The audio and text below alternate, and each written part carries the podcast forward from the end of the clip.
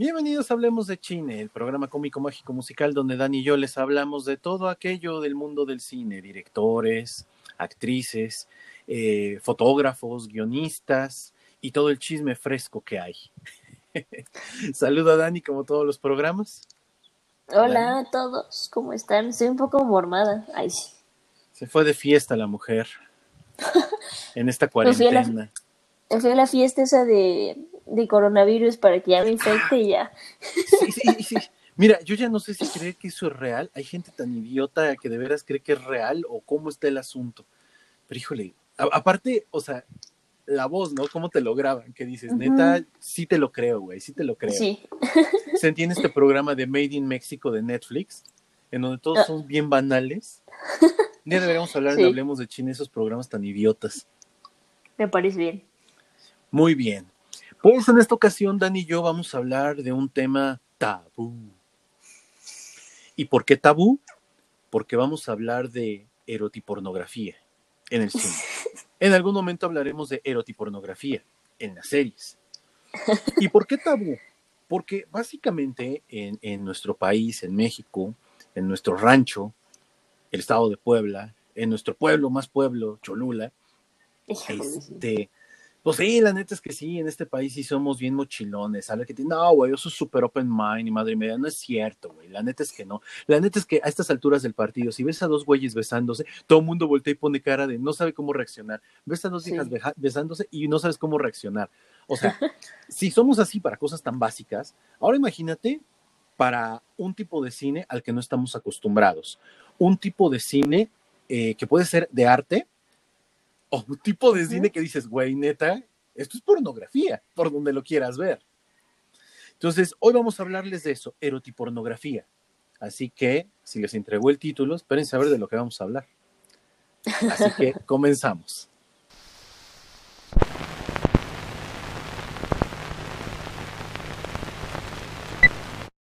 Va. ¿Cómo salió esta idea? No tengo ni la más remota idea. ¿Cómo salió esta idea? A ver, a ver, ¿Qué, pasó por nuestra mente cuando esto, cuando esto salió a colación? Pues no sé, este, no, pues es que yo, yo estaba platicando con, con, una amiga y estábamos hablando sobre las películas de 50 sombras de Grey porque yo le dije que pues no las había visto, ¿no? Ok. Y ya entonces en eso estamos platicando y ahorita, a la fecha cuando estamos grabando este podcast, ya vi las tres películas me comprometí a este canal. Muy bien. Muy bien. Y bueno, me, eché las tres películas y en la después de la primera, eh, como que dije, sería un buen tema definir, o más bien como platicar sobre qué separa esta parte de, pues, de erotismo y las viles películas este, pornográficas, ¿no? Que, se pueden encontrar en todos lados. Vamos a llamarle soft porn. Ah, soft, porn. Sí, porque si nos fuéramos a pornografía, entonces tendríamos que ver este otro tipo de cine. ¿Por qué, ¿Por qué hago la aclaración? Porque no vamos a hablar de películas porno porno, ya sabes, ¿no? La película sin el argumento en donde nada más llega, se oye la música toda cucha, y que aún así, aún así en algún momento, este, sí estaría muy interesante hablar de los tipos de tomas que se manejan ahí, porque es toda una producción. De hecho, e, el, cine de la pornografía o la industria de la pornografía es muchísimo más eh, lucrativa, inclusive, que Hollywood. O sea, está muy cañón el asunto.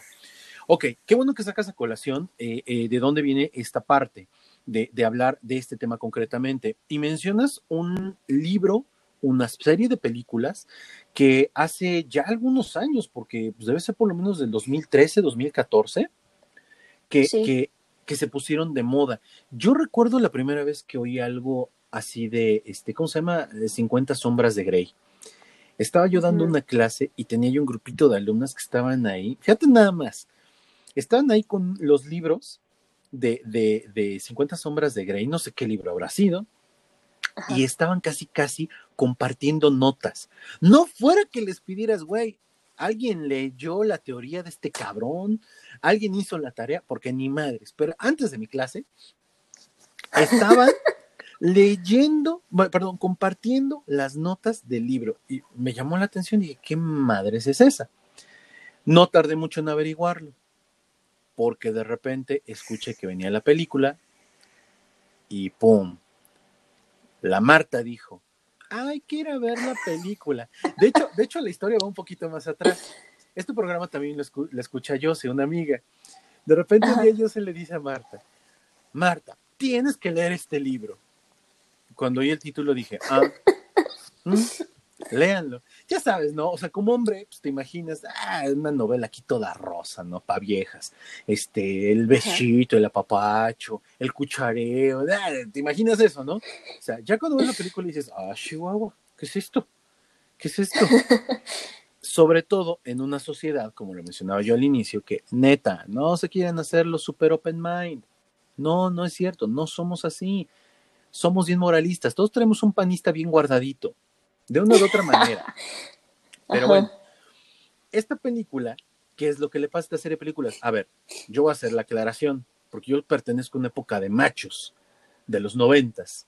A mí me dijeron, llévame a verla. Y yo dije, ni madres, yo no voy. Y entonces se fue con la Yose a ver. Entonces la Yose y la Marta se fueron a ver la película mientras ya me oyó que estoy hablando de ella. Escucha hasta acá. este, y Israel y yo nos fuimos, como todos buenos machos, a chelear. Después de eso, juntas se fueron a ver las películas, las, las otras, este, que son dos o tres películas, y ya. Dos. ¿Son dos? Sí, son dos más. Son tres al final. El, eh, luego las pone, las, las, las, ve Marta de repente, yo las escucho. No acabo de aterrizar y de hilar bien qué onda pero creo que habla del bondage. ¿O no? Sí, o sea, pues es, es un tipo de, de, relación que me gusta. Me gusta la parte en que está tocando esta relación sexual de, de sumisa y el otro güey así como un poco más Ay, dominante. No, eh, la verdad es que, mira, la neta, muy pocas veces en el cine hemos visto ese tipo de historias. Lo vemos muy disfrazado. Vemos el típico personaje, como tú dices, ¿no? Macho que domina a la chica y todo. Y ella muy, muy feliz va y todo. Pero nunca lo llaman tal cual por su nombre. O sea, siempre lo están disfrazando. Eso es lo que me gusta de estas películas. No he leído los libros, ya me los pasaron, ya es tarea. ah, no, bueno. pero, pero este, pero sí, o sea, siento que que parte de un punto interesante y es hablar de algo con los nombres y todo, de, de que pues, pasa pues, a lo mejor de una pareja cada cinco tal vez, es una cifra que me acabo de inventar, pero pues no creo que sea tan aislado en nuestra sociedad, sin embargo, pues como más aquí en México, que no podemos hablarlo porque pues es como, ay, no, ¿cómo, no? ¿Cómo vas a hacer eso? No es normal, entre comillas, pero, pero parte de esta, de esta idea de que pues está abriéndose o abre un mundo diferente, a, al mundo, por lo menos al cine, ¿no? Hablar de cosas en el cine de diferente manera. Sí, yo, yo, mira, no, no es que uno sea moralista ni nada. A mí lo que no me gusta mucho de ese tipo de películas, mira, creo, creo yo que tiene que ver también con el rollo de hay un cierto nivel de empoderamiento que le están dando a la, a la chica. O sea, a mí eso de repente no me cuadra mucho y no por machista ni nada por el estilo, sino que siento que se me hace muy forzado. Yo tendría que leer el libro como para poderte decir. O sea, no, creo que el personaje no está tan exagerado. Me, me parece, aquí, aquí va a salir una parte súper moralista. Yo soy mucho más grande. Yo trabajo con gente más joven. Entonces, lógicamente, al trabajar con gente más joven, joven estar expuesto al tema de, salud y de todas estas cosas, porque también trabajo en el ámbito de los servicios de salud, o sea, muchas veces uno ve lo que llega a los hospitales y dices, güey, ¿de dónde sacaron esa estúpida? Ah, ya sé de dónde la sacaron. O sea, yo no veo que, que como cine, como arte, esté mal. Pero yo de repente lo que digo es, estas películas deben de tener, como en otros países, la clasificación, ¿Por qué? Porque muchas veces puede alguien poco orientado, una chica, un chico poco orientado, puede o lastimar a otro o puede caer en una relación mala. Mira, aquí sale mi parte ya más de adulto. O sea, eh, o sea, yo, yo por eso como que ese tipo de películas no, no cuadro mucho. Seguramente han oído hablar que yo casi no me gusta hablar de las cosas de los narcos. Se me hace como que algo de lo... Mi moral no puede, para que me entiendan acá lo veo desde ese punto de vista, porque hay muchos chicos y chicas que no están muy bien orientados a nivel sexual, es más, hay chicas que en su vida han ido a un ginecólogo, se casan y nunca fueron al ginecólogo, van hasta que están embarazadas. O sea, ese tipo de cosas, pero ya estamos viendo sin esa naturaleza. Esa es mi parte moralista. Creo que a nivel artístico le pasa algo.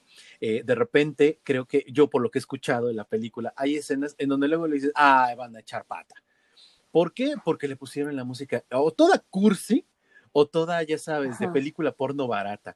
Creo que ahí es donde de repente no han sabido cómo, o sea, a nivel cinematográfico, no han sabido cómo, cómo hacer una buena película de esto. Claro, hay, hay, este caso es como particular, ¿no? Lo el de 50 sombras de Grey.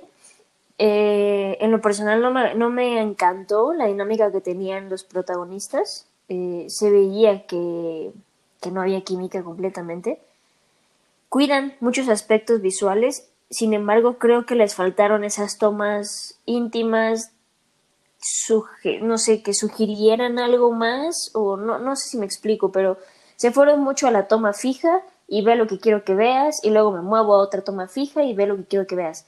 No me gusta ese tipo de tomas porque siento que pierde la parte artística de la que estamos hablando. O sea, jugar con la visión y con todos estos planos y con la música y todo, para generar este ambiente romántico. A lo mejor también eso le faltó a la edición y por eso no vemos tanta química entre los protagonistas.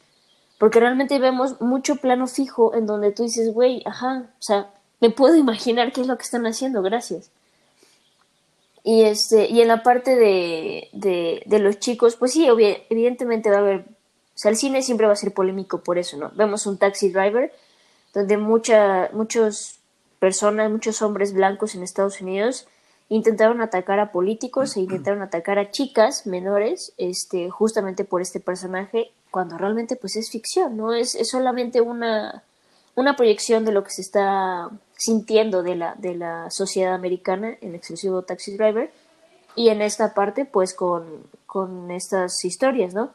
Al final pues yo creo que va un poquito por ahí.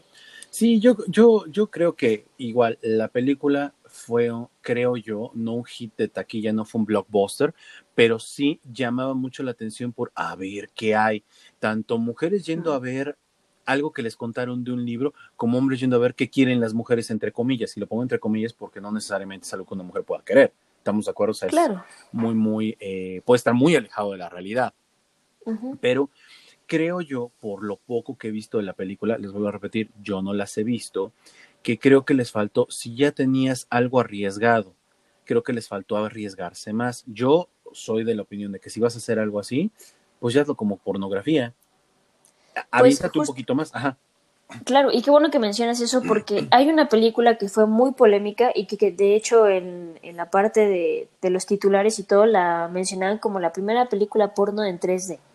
Es de Gaspar Noé, se llama Love es un peliculón, tiene unos diálogos impresionantes y tiene esta parte de la cámara donde es este cuidadosa, donde muestra a la protagonista con delicadeza. ¿Sabes? Porque siento que acá en 50 sombras de Grey abusaron demasiado de las tomas de ella desnuda, pero era un plano seco, o sea, no me dabas nada más que la chica desnuda y es como de, güey, ayúdame como a descubrir su cuerpo por medio de la cámara o del sonido o de alguna otra cosa pero no, te lanzaron así el cuerpo de, la protagonista y siento que abusaron mucho de eso. ¿Cómo se llama la película, dices? Love, de Gaspar Noé. No la encuentro. Ajá, a ver, síguenos diciendo. Ah, Amor en 3D, ya la vi, ya la vi, del 2015. Ajá. Órale, tiene varias. Es un... Tiene esta, Clímax, ya más por el título uno puede definir de qué es. Eh, Locks a Eterna, que me imagino que debe ser algo como futurístico por el nombre. ok. Mira, este, este director, Gaspar Noé, es de los tipos de director que le encanta poner incómodo al espectador. Le fascina. Ok. Ahí te, voy a, te, voy a, parar tantitito. Esa parte, creo yo que este tipo de cine, que no sabe si es erótico o no sabe si es pornografía o soft porn, Creo, que creo que una de las características que debería de tener es que te ponga incómodo, más allá de disfrutar lo que estás viendo. Creo yo. O sea, porque a final de cuentas, este, hace algo que tal vez tú o yo o alguien más en su normalidad no haga.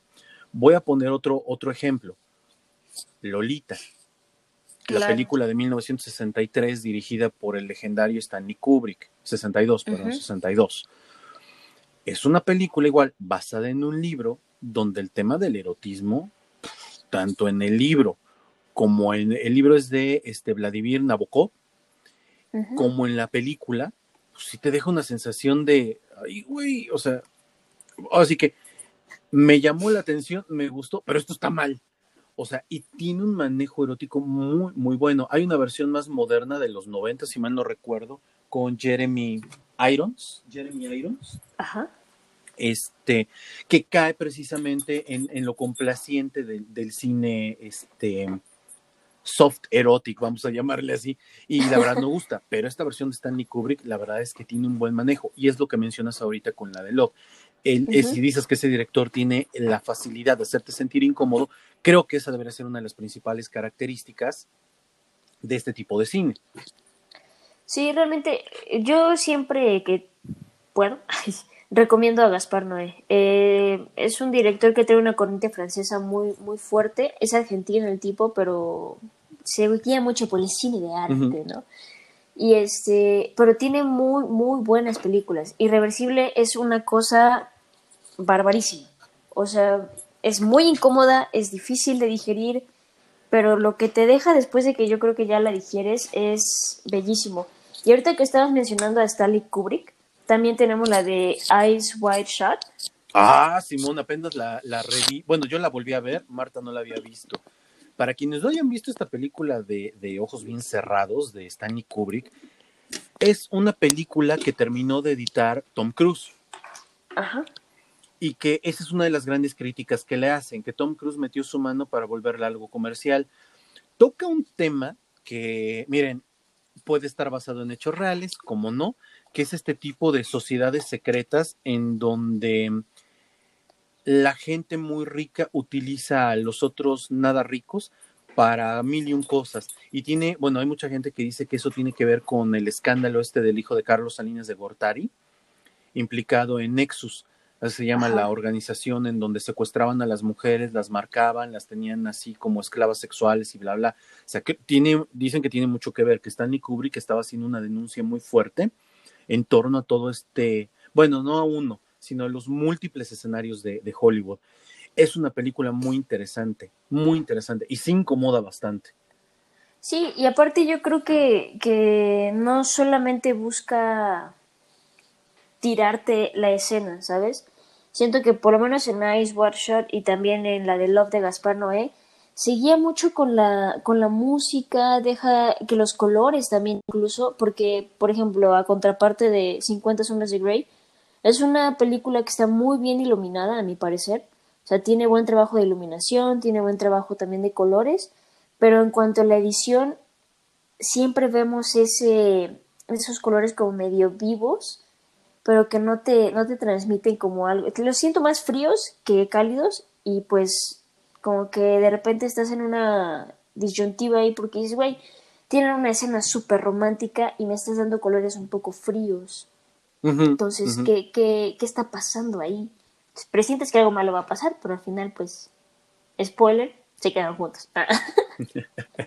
la, la parte de la película le decía yo a Marta, yo no sé quién, quién era el músico, la verdad no estoy buscando eso, pero ¿quién hizo la música? En, eh, hay una parte en donde Tom anda caminando por la ciudad y toda la música es una sola nota de piano, que es molesta, incisiva y dice, ya, cabrón, cámbiale, pasa de re a do, lo que quieras, pero ya cámbiale. Sí, la verdad es que e, ese es un buen trabajo. Recordemos, mira, Stanley Kubrick tiene Lolita, tiene Espartaco, también es una película hiperpornográfica. O sea, no, no cae en el erotismo, pero es pornográfica. Pero, pero, o sea, lo que tiene Stanley Kubrick es que es provocador. Mucho creo yo que su cine influye en este tema del erotismo. Hay otro director que no sé si tú has visto alguna película de, él. A mí se me hace muy mal director, pero durante muchos años fue considerado como uno de estos directores de cine erótico eh, para las pantallas comunes y corrientes del cine. El nombre del director es Adrian Lyne o Line. director, productor. Les voy a decir algunas películas en las que él fue director. Y son películas que, que era así como que el morbo cuando yo era más chico decían, oye, vela, porque se ve una boobie. ¡Oh! Ya sé Mira. cuáles. Tiene nueve y media semanas con el sex symbol de la época. De hecho, esa película es la que realmente convierte a Kim Basinger en el sex symbol de la época como mujer. Pero esa película es la que pone al actor, este, ahorita les digo el nombre del actor, porque siempre se me olvida el nombre de este cuate, Mickey Rourke. Mickey Rourke lo pone también como un sex symbol. Es una película que te habla sobre la dominación. Y al hablarte del tema de la dominación, ¿qué es lo que pasa? Estamos viendo una relación entre un hombre y una mujer. eh, Vemos la relación de sumisión y de dominación en estos dos cuates y que es súper obsesivo el asunto. ¿Es erótica? No, no es una película erótica. Es una película, creo yo, más bien que es sobre el maltrato en la relación de pareja. Luego tienes Atracción Fatal. Atracción Ah. Fatal con Michael Douglas. Y este, el otro actor, la, la otra actriz es la esposa de Antonio Banderas, este, no me acuerdo, que es muchísimo más grande que él. Glenn Bueno. Close. Glenn, Glenn Close. Ujú. No, no, no, no es la esposa de Antonio Banderas, entonces Glenn Close. Me parece una película igual, que más allá de tocar el tema del erotismo, te cuenta historias sobre relaciones, eh, vamos a llamarle como le dicen ahora, tóxicas, yo digo destructivas, de parejas. Tiene otra que me pone de malas, me emputa esta película, una propuesta indecorosa. Si no la has visto, chécala. Es una película que cuando yo era chico te decían, guay, es que se le, se le ve la bubia a Demi Moore, porque en ese entonces Demi Moore era así como que la fantasía de toda la gente de mi época. Una propuesta indecorosa es una película donde sale, yo no entendí por qué se prestó este hombre a salir, pero bueno, Demi Moore, Ajá. Woody Harrelson y este, ah, el, el creador, el Sundance Kid, ¿cómo se llama? Este, ay, Sundance Kid, ¿cómo te llamas? Ahorita les digo el no- Robert Redford. Una película muy sencilla. Una pareja que tiene este, problemas financieros, se van a jugar toda su lana a Las Vegas, típico de los americanos, y en Las Vegas pierden todo. Uh, Encuentran un cuate que la bella muy atractiva y le dice al marido, te ofrezco un millón de dólares por una noche con ella. Ajá. Y de ahí se desarrolla toda la película. Entonces, a mí no me gusta. Igual, otra vez, una pareja destructiva. Creo yo que durante muchos años, muchas de estas películas que trataban de tocar el tema del erotismo o el tema de la sexualidad, eh, lo trataban de hacer a través de relaciones en parejas que son, eh, que son destructivas entre ellas, como para que estas escenas sexuales tuvieran como que ese punch. A mí en lo personal el director no me gusta, pero bueno, también les digo, él dirigió Lolita, una pasión prohibida, que es donde sale el actor Jeremy Irons, y la, ni- la niña, la niña, la niña, la niña, se llama, también sale Melanie Griffith, y la niña es Dominique Swain. Dominique Swain sale también, ay, espérenme, ¿es la de 13? Ah, no, no es la de 13. Lolita sale en Face Off, ajá, también sale en Face Off. Sí, pura mala película. pura mala película. O sea, es un director que trabaja mucho este tipo de temas. A lo mejor no es cierto, no es cine erótico. A ver, cine comercial de carácter erótico. Este director lo, lo trabajó muchísimo. Es más, hasta Flashdance está dentro de este tipo de género. Y Flashdance es de las películas más piteras que he visto en mi vida. No entiendo por qué la consideran una película de culto. Pero bueno, ese es Adrian Lane. Pero volvemos a lo mismo. Acá te hablan otra vez de parejas autodestructivas, parejas este, que, que te van a mostrar una relación sexual dura, ¿no? Porque es diferente a la romántica. Una parte que no me gusta de este cine erotipornográfico. Sí, fíjate que, por ejemplo, vamos a regresar otra vez a 50 sombras de Grey, ¿no? Que parece el pivote de, este episodio. Este, por ejemplo, en 50 sombras de Grey, eh, el personaje principal, Grey, siento que no es un, un hombre malo o no tiene como malos, este, como una agenda negativa para, para su pareja, ¿no? El güey es controlador, eh, tiene ciertos momentos impulsivos y todo, parte de carácter, pero, eh, pero no es como que quiera el mal para, para su pareja, ¿va? Y luego vemos que otras eh, de ese tipo de, de temáticas sí, como tú decías, ¿no? Este, esta del millonario, de la pareja que pierde todo su dinero en Las Vegas, pues al final es como, ahí te va mi vieja, ¿no? O también lo vemos con Lolita, eh, que pues el güey dice estar enamorado, pero pues obvio, ¿no? ¿Verdad? Entonces, es como que siempre vemos, como tú dices, yo concuerdo contigo en ese punto, siempre vemos como este punto donde la moral está medio en la línea y eso le da un punch increíble a las historias porque las escenas que ellos crean de, relaciones entre los protagonistas se sienten todavía como más intensas. Por ejemplo, hay una que se llama Unfaithful, es del 2002. Tiene este tiene como protagonistas a, a Diane Lane. Richard Gere. Ajá y Richard Gere. Esa película, por ejemplo, también se me hace que, puede entrar en esta, en esta parte de erotismo. Cuidan bien las tomas, a mi gusto, y habla sobre una sobre un se me fue la palabra unfaithful este es, engaño un exacto y siento que por ejemplo también se le da mucho plus porque imagínate las escenas entre ambos el amante y la señora pues obviamente vamos a tener escenas llenas de pasión no esa, esa película que mencionas, que es del 90 y qué? 2002. 90 y... 2002. Mira, si la memoria no me falla, esa película fue parodiada en alguna entrega de los MTV, en de los MTV Movie Awards. Estoy casi seguro. Porque era una escena así súper erótica. Era la primera vez que veías una escena de engaño de una mujer como protagonista a su hombre, a Richard Gere, por el francesito este que vendía libros, ¿no? Eh, y que muchas mujeres decían, no, pues si Diane Lane, que tiene cuarenta y tantos años, creo que tenía cuarenta y uno, pudo hacer una escena así, pues ya cualquiera puede hacer una escena así.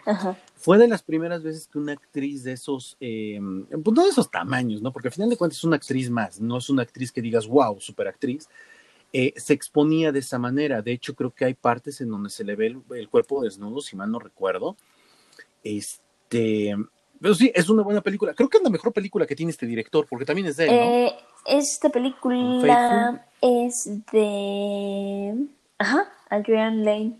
Es de él también.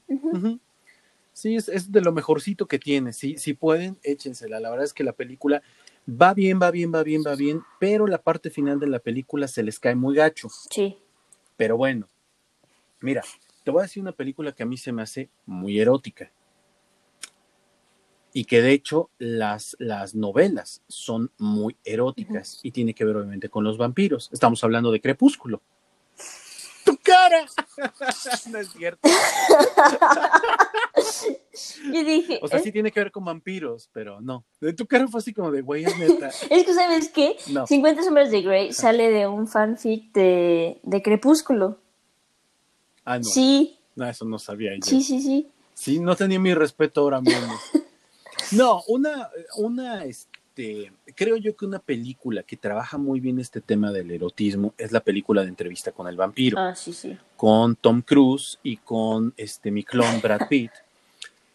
Pues que no me han visto, no ya sabrían. Este, me parece que es una película muy interesante. Yo, yo creo que uno de los leitmotivs una de las constantes que en toda película erótica siempre hay es el tema de la sangre. Mm. Bueno, yo hubo un tiempo en que me encantaban las novelas de entrevista con, bueno, las novelas que tienen que ver con las crónicas vampíricas de Anne Rice y todas las novelas de Anne Rice tienen un toque erótico muy interesante, sobre todo en esta relación entre los vampiros, que no, o sea, está en la delgada línea de no sé si son gays o así son los vampiros y yo soy, yo, y yo no los entiendo porque no soy vampiro, o eh, no sé si, si si para poder tener la sangre tienen de veras que seducir a todas estas mujeres u hombres. O sea, me parece muy interesante. No solamente se trabaja en entrevista con el vampiro, Léstate el vampiro, no la película, es una porque no, esa no hay. Léstate el vampiro, no hay película. Léstate el vampiro, el libro es muy bueno. La reina de los condenados, la película es un asco, el libro es muy bueno. Vittorio el vampiro, Arman el vampiro. O sea, tiene toda una serie de historias y en todas la constante es el erotismo. De hecho, Anne Rice, la escritora, escribe bajo otro seudónimo y tiene libros, por ahí había escuchado alguna vez el de algo de la Bella Durmiente de Blancanieves, pero desde un punto de vista erótico. ¿Por qué? Esa es una respuesta, ¿por qué no se sacaron realmente más películas con los mismos actores? El tema de lo erótico. Es tan erótico en un libro que puede rayar hasta en lo pornográfico en una película. Y habrá quien no le guste. Ahí te va una pregunta.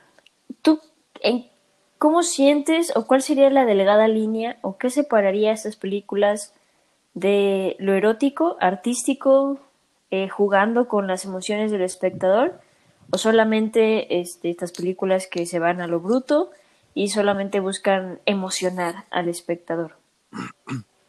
Excitar al espectador.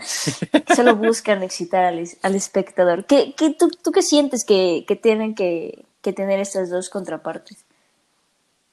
La historia, una, que hay una historia. ¿Estamos de acuerdo? Si no hay una historia, entonces ya es pornografía. De entrada. Que hay una historia. Que tenga su propio ritmo. ¿A qué me refiero con que tenga su propio ritmo? Que no sea una de esas películas en la que la escena sexual sea obligada, sino que la escena sexual, o sea, tenga realmente una razón de ser y que no le pongan por su madre música. O, es que de verdad caen en los dos extremos. O es la, la, música de la película hiperporno o es la música romántica. Y entonces, ay, están haciendo el amor. Y dices, güey, ya lo jodiste diciendo eso. No, a ver, o se están teniendo una relación sexual. Es como cuando te dicen, es que es un desnudo artístico. es un desnudo artístico. es que me gritaron algo, igual y se oye. Es que es un desnudo artístico, vuelvo a repetir. Y dices, es un desnudo. ¿Qué, qué, qué lo vuelvo artístico? Es que es en blanco y negro. Ah, no chingues.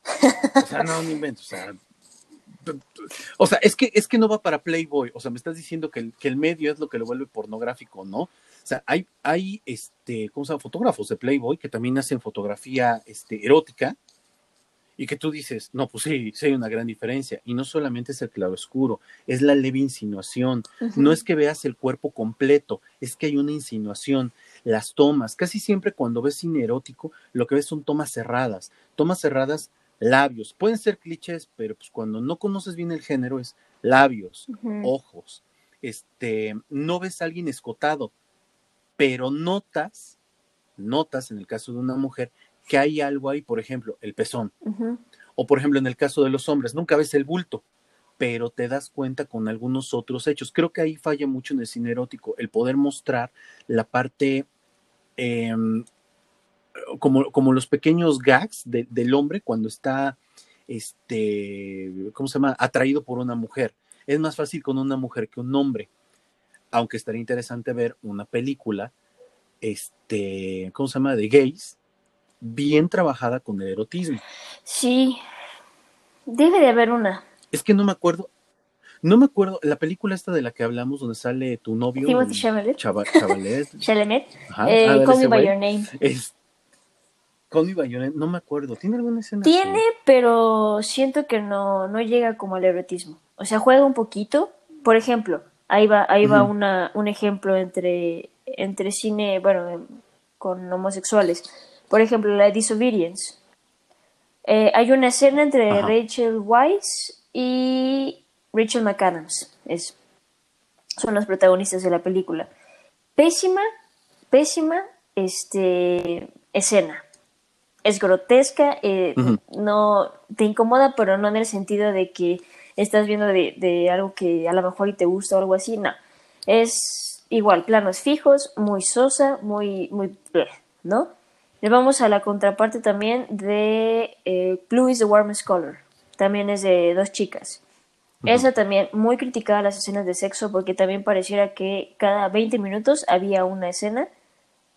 Y también planos fijos, así como si ellas mismas hubieran puesto la cámara y vámonos, ¿no? Vamos a hacer nuestro sex tape.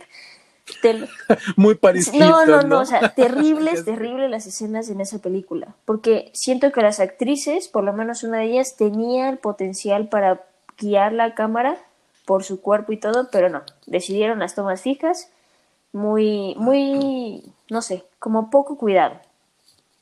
Eh, pero así que digas una escena cool, no se me ocurre ninguna. Te voy a dar una escena en lo que piensas, en lo que piensas una te voy a dar una escena eh, de una película. La película se llama Wild Things, Criaturas Salvajes o Juegos Salvajes, depende del país. cuál es. A ver, ¿quién sale? Kevin Bacon, Matt Dillon, que Matt Dillon se me hace insufrible. Nev Campbell, que venía con toda esta oleada de, buena actriz, que a mí se me hace malísima, de la serie de televisión Party of Five. Denise Richards. Denise Richards era una actriz, eh, si mal no recuerdo, ella era la que estaba casada con Charlie Sheen o estuvo casada con Charlie Sheen. Y la escena de estos están, si mal no recuerdo, en un hotel, está Matt Dillon con ellas dos. Y entonces todo el mundo dice, wow, escena súper erótica. No, esa no es una escena erótica. Es una escena de dos viejas haciendo un trío con un cabrón. Es pornografía, por donde lo quieras ver, ¿no? Denise Richards te daba como para más. La cuestión es que, pues, tuvo una mala dirección. Y aquí viene algo. Otro factor que creo yo que en estas películas eróticas que pueden rayar en lo pornográfico, o sea, y no por decir que la pornografía sea mala, no, pues al final de pues cuentas existe, es que ni el fotógrafo ni el director, creo yo, muchas veces se sienten en la confianza de decir qué y cómo lo quieren hacer. Porque, tú, a ver, imagínate esta escena, a menos que trabajes en pornografía, decirle a alguien, mira, quiero que te podamos hacer una ash, shot, una toma del trasero, ¿no? O sea, digan, ¿qué?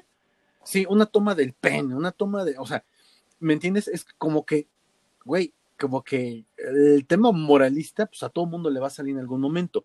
Creo yo que eso incide muchísimo. Creo yo que Stanley Kubrick lo podía trabajar bien, pues porque era un tipo muy perfeccionista. Iba a lo que iba a trabajar. Los demás, pues, eran también su taco de ojo. Sí, claro. Pues, no sé, o sea, siento que muchas veces lo que pasa en estas escenas es que realmente no se tiene idea del por qué la escena. Siento yo, ¿no? Eh, porque si sabemos el motivo de la escena, entonces podemos entender qué es lo primero que va a poder pasar por la mente de los personajes. Están después de una pelea y se van a reconciliar, pues al principio no va a ser de, ay, te abrazo, ven, no, al principio va a ser como un rechazo y no te me acerques y después vamos a tener la escena. Pero siento que muchas veces solamente se va como de, aquí está, está en el, en el, en el libreto, en el screenplay, que tienes que tener una escena acá y a ver cómo la hacemos. Muchas veces van como a la toma fija, que yo detesto eso porque no, no vas guiando al, al espectador, solamente dejas que mire y a ver lo que tú quieres hacer con esta información. Entonces dejas la responsabilidad al espectador y no tomas el control como director. Hay una película que casi se me olvida y creo que es una de las más eróticas que he visto, que tiene muy buena historia, se llama Juegos Sexuales de 1999. Ah, ya, ya, esa película me costó un trabajo conseguirla. Yo le hablaba a Marta de ella. Este, y decía, hoy la película está buena. De hecho, una de las actrices que sale en la actualidad está enferma. Y Sara Jessica, no, este, ¿cómo se llama? Sara Michelle Gellar, Buffy. Es esa, ¿no? Eh, ahí se hicieron amigas y a partir de ahí es que ellas ahorita están juntas porque la otra chava, no me acuerdo cómo se llama, está enferma. Tiene una enfermedad que le está... Ajá, se llama Reese eh, Witherspoon, creo. No, Reese Witherspoon es la otra. Ah, Selma Blair. Hay otra, la de cabello negro. Selma, Blair. Selma Blair está súper enferma y está así a punto casi casi de estirar la pata en algún momento. Buena película. A ver, ¿qué nos ibas a decir? Bueno, esta película, por ejemplo, siento que tiene casi todo, ¿no? Tiene los colores, en casi todo momento vemos colores cálidos, negros muy intensos, y tiene mucho que ver con la temática que estamos viendo de la película. La historia es sencilla, creo que incluso hasta puede llamarse de fórmula, porque pues es una apuesta entre dos este, hermanos, que también se traen ahí un rollo medio raro. Este. Es que son medios hermanos. Por eso, su Sí, estamos aquí como en Game of Thrones con los Lannister. Pero bueno, eh, tienen una apuesta y se va por una. El chico se va a tratar de conquistar a otra chava, ¿no? Que es súper puritana y no sé qué. Y trata de este, hacerla perder la virginidad. Entonces, vemos que los personajes cada uno tiene su, su motivación muy establecida. Es, siento una película que es medio teenager, pero obviamente es clasificación C. Y este, y creo que pues, maneja todo lo que hemos platicado ahorita. Algunas o la mayoría de las tomas, este, también son cuidadas a mi gusto. No son tan, tan dejadas ahí a ver qué haces tú espectador con esta imagen. y este y cuida como la intención que cada uno de los personajes tiene y te lo deja muy claro. Creo que es una de las primeras películas con esa temática que vi y me agradó. Es una película que trata de manejar el erotismo para... A mí me tocó esa película prácticamente cuando estaba yo acabando la prepa. Igual en, en una entrega de premios de MTV de cine, eh, hicieron una parodia entre algunos eh, actores, comediantes, en donde se besaban y hasta el chicle se pasaban la escena del picnic en donde le dice, este, y si nos besamos, ¿are you for real? Y se empiezan a besar así todo asqueroso. Pero ese es en la, en la escena este, parodia. Sí, la verdad es que es una película muy interesante. Eh, por, por, el título mucha gente como que se va de, ay, va a ver qué vamos a ver, pero todo el tiempo te está haciendo esas insinuaciones, esas insinuaciones, esas insinuaciones, y eso es lo interesante de la película, juega mucho con el tema de lo erótico, a diferencia de otras sí. películas. Aquí, aquí muchas veces el problema con las películas eróticas es que no saben manejar la, como decías, o sea, que, que el director le deja, pues al actor ya hazlo como tú creas, como tú quieras. Y recordemos la última vez que un director dejó que el actor hiciera lo que hizo. Prácticamente Marlon Brandon violó sí. a alguien. Sí, hay, una, hay una historia bastante Entonces, interesante con eso de, de, es la película que mencionas es El último tango en París, ¿no? Sí, uh -huh. eh, le recomiendo mucho eh, un ensayo que escribió Fernanda Solórzano para su libro. No recuerdo cómo le puso el título de, de ese ensayo, pero habla justamente de del camino hacia esa escena y cómo el contexto permitió que esa película saliera a la luz y no hubiera ninguna represalia en, pues sobre eso, ¿no? O sea, realmente el poco control que tenía el director en, en set y pues también el manchado del, del, actor. Sí, yo la otra vez, este, platicando con una de mis tías, le decía yo, yo la verdad no, o sea, conocía yo la historia, pero yo pensaba que era un mito. Y entonces una de mis tías, que pues nada que ver con el tema de cine y eso, me dice, no, que es que si me regañó, no, cabrón. O sea, sí la violó. O sea, la actriz hizo la denuncia, pero nadie le hizo caso en su momento. Y dije, ah, órale. Sí, la verdad no, yo lo desconocía. De hecho, creo que nunca he visto el último tango en París, la verdad. Después de eso creo que ni se me antoja. No, yo la verdad tampoco la he visto, pero leí, leí sobre, sobre eso y pues la verdad es que sí, dejas mucho en duda. Pero yo creo que también va por esa parte, ¿no? Como director, creo que ahí te... Son los tipos de, de retos que tienes como director. El poder dirigir a un actor en cualquier situación, ¿no? No solamente en acción, no solamente en comedia o en romance, sino que realmente el actor eh, exprese lo que el guion dice y como la visión que tú tienes de, de, del momento. Yo siento que muchas veces eso es lo que pasa, que pues, el director no, no tiene como la visión concreta. Sí, no se, no se mete mucho en el, en el asunto. Sí, digo, creo que a lo mejor muchos esperaban que habláramos así de algunas otras películas, alguna Roman Polanski por ahí, pero la verdad es que ese es un cine, yo le digo, muy pretencioso, ¿no? O sea, eh, y luego hablando de Roman Polanski por las acusaciones que tiene de los niños, mejor ni te metes en ese, en ese tema. Creo que como director tiene otros aspectos de los que podríamos sí. hablar, más allá de, de, de, estos. Pues sí. Daniel, ¿algo más que quieras agregar? Eh, no. También se me ocurre Match Point para, para como recomendación de Woody Allen. Pero Ajá. lo dejamos en tela de juicio. Ustedes véanla y díganos, coméntenos a ver qué, qué les parece, si realmente creen que es una película erótica o nomás el director dijo, ah, vamos a hacer esta película. Ok. Hay este, o sea, este programa técnicamente no acaba acá. Este programa vamos a hacer su segunda parte, pero para hablemos de series. Ojalá y se puedan ligar después y puedan escuchar este programa porque ahí vamos a hablar un poquito más de, bueno, por ejemplo, uh -huh. HBO. HBO es uno de los canales que más ha lucrado con el erotismo y en hasta cierto punto hasta con la pornografía. Uy hay muchísimas, hay muchísimas eh, series, aunque se vean muy light y lo que tú quieras y que, ay, rompieron el esquema, híjole, pero sí ya rayan muchísimo más en la pornografía este, que en el erotismo. Y les ha funcionado y han podido uh -huh. lucrar bien con. O sea, ahí sí vamos a hablar de algunas series que sí tienen ese toque muy bueno. muy bueno. O sea, y que además es interesante, ¿no? ¿Cómo mejor en la televisión puedes ver un mejor trabajo muchas veces que en, la, que en el cine? Salvo sus contadas excepciones, obviamente. Entonces, pues bien, si no hubiera nada más, nosotros nos despedimos. Les agradecemos mucho el que nos hayan escuchado el día de hoy. Les recordamos que este es un programa patrocinado por billionscomics.shop, la tienda del coleccionista de cómics, y que la segunda parte de este programa será en nuestro otro eh, este podcast, Hablemos de Series, en donde hablaremos también, lo van a poder encontrar con el mismo nombre, Nada más que ahí vamos a poner, hablemos de series, este, erotiporno, erotipornografía en las series, aquí es erotipornografía en el cine, ¿sale? Entonces, muchas gracias, Dani. Nos estamos viendo en otro grandioso episodio de su programa cómico mágico musical, Hablemos de Chile. Bye.